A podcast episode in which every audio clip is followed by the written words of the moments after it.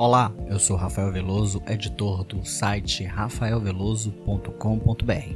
Estamos estreando hoje o podcast Destaques da Semana, que traz as principais manchetes do nosso site. E para começar, vamos falar de teatro.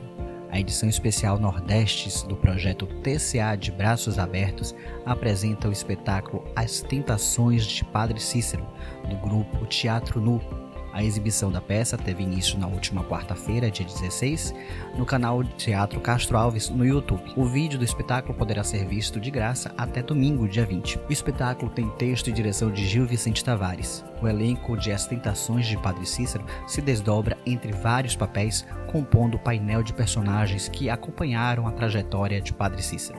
No palco, Marcelo Prado, ator do Teatro Nu, divide a cena com Denise Correia, Elinaldo Nascimento, Marcos Lopes e Lúcio Tranquese, esse último dando vida ao Padre Cícero.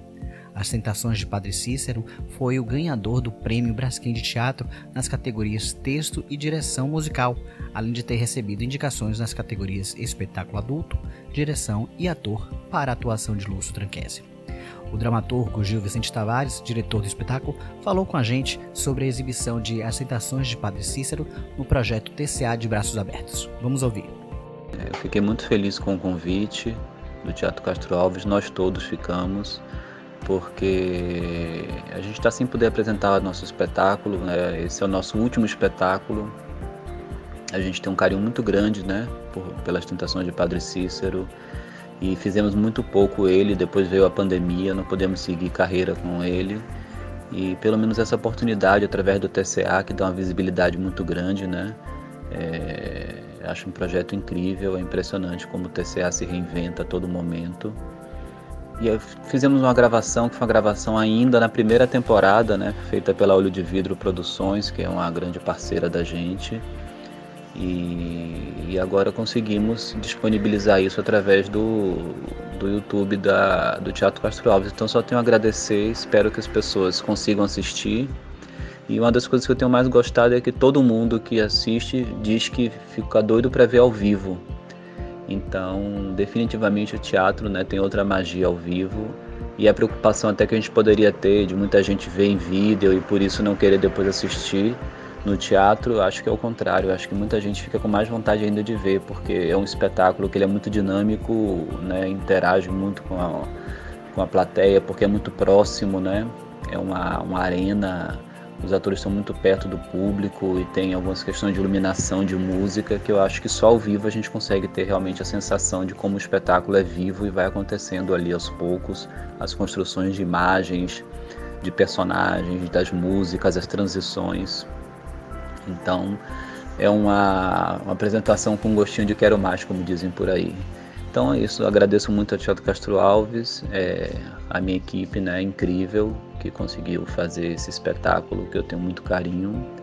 E torcer para que em breve, não sei quando, a gente consiga ter aí 70% da população vacinada em um país mais confortável para a gente fazer nosso espetáculo e seguir e voltar a fazer o que a gente sabe fazer de melhor. Um abraço aí para todo mundo. Muito obrigado, Gil. Essas oportunidades de ver ou rever bons espetáculos de forma online ajudam a gente a matar um pouco da saudade de ir ao teatro, principalmente nesse período de pandemia em que é imperioso mantermos o distanciamento social. Mas nada substitui a sensação de estar lá, de vivenciar a experiência do burburinho no foyer, da expectativa do terceiro sinal, e depois a satisfação de ter assistido um belo espetáculo que te fez refletir ou se divertir. Por isso eu digo, assim que for possível, vamos voltar a lotar os teatros e espaços culturais de nossas cidades, alimentar a nossa alma e apoiar toda a cadeia produtiva das artes. Combinado?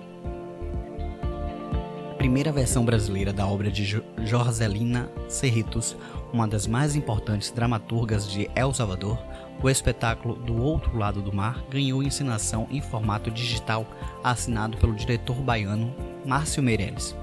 A última apresentação da montagem acontece neste domingo, dia 20, às 19 horas, com transmissão ao vivo no canal Novo Vila Virtual, palco virtual do Teatro Vila Velha no YouTube. Os ingressos custam a partir de 10 reais e estão à venda pelo site www.simpla.com.br barra Vila Velha. O elenco de O Outro Lado do Mar é formado pela atriz Andréa Elia e pelo ator Edu Coutinho, que também assina a tradução do texto para o português com a colaboração de Márcio Meirelles. O texto que rendeu à autora Jorzelina Cerritos o prêmio Casa de las Américas em 2010 já foi montado em países como Cuba, Costa Rica, Guatemala, Panamá, República Dominicana e Estados Unidos. Música A banda Armandinho Dodô e Osmar realiza neste sábado, dia 19, a live Folia Junina. A transmissão começa às 20 horas no canal oficial da banda Armandinho Dodô e Osmar no YouTube. No show, o grupo formado pelos irmãos André, Armandinho, Haroldo e Betinho Macedo apresentam as músicas do novo álbum Folia Junina, que já está disponível em todas as plataformas digitais. Forrozeiro Confesso, o vocalista da banda André Macedo, há mais de 25 anos faz shows no São João de Salvador e em várias cidades do interior da Bahia. Impedido de se apresentar neste período junino por conta da pandemia, ele promete fazer o público dançar e se divertir bastante durante a live ao som de músicas como Fogaréu. Ouça um pouquinho. Olha o fogo, olha